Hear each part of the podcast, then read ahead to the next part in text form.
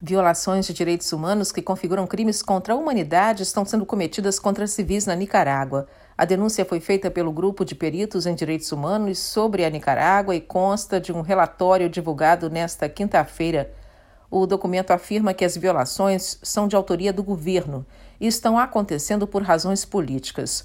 O grupo pediu à comunidade internacional que puna os responsáveis, instituições ou indivíduos com a imposição de sanções. Segundo o relatório, as alegações de abusos que incluem execuções extrajudiciais, prisões arbitrárias, tortura, privação arbitrária da nacionalidade e do direito de permanecer em seu próprio país não são casos isolados, mas sim o produto deliberado do desmantelamento de instituições democráticas e da destruição do espaço cívico democrático. Um dos relatores independentes, James Simon, disse que essas violações estão sendo cometidas de forma sistemática e configuram crimes contra a humanidade de assassinato, encarceramento, tortura, violência sexual, deportação e perseguição política. Para Simon, os nicaragüenses estão vivendo hoje com medo das ações que o governo venha a tomar contra eles. Ele afirma que as autoridades do governo conseguiram instrumentalizar o executivo, o legislativo, o poder judiciário e as divisões eleitorais nicaragüenses para formar um quadro jurídico de repressão das liberdades fundamentais. A meta é eliminar qualquer oposição no país.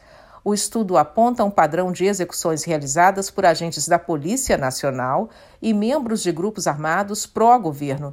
Eles teriam atuado de maneira unida e coordenada nos protestos que ocorreram entre 18 de abril e 23 de setembro de 2018. O grupo de peritos informou que o governo obstruiu qualquer investigação sobre as mortes. Desde dezembro de 2018, pelo menos 3.144 organizações civis foram fechadas e praticamente todos os canais independentes de mídia e de organizações de direitos humanos estão operando do exterior.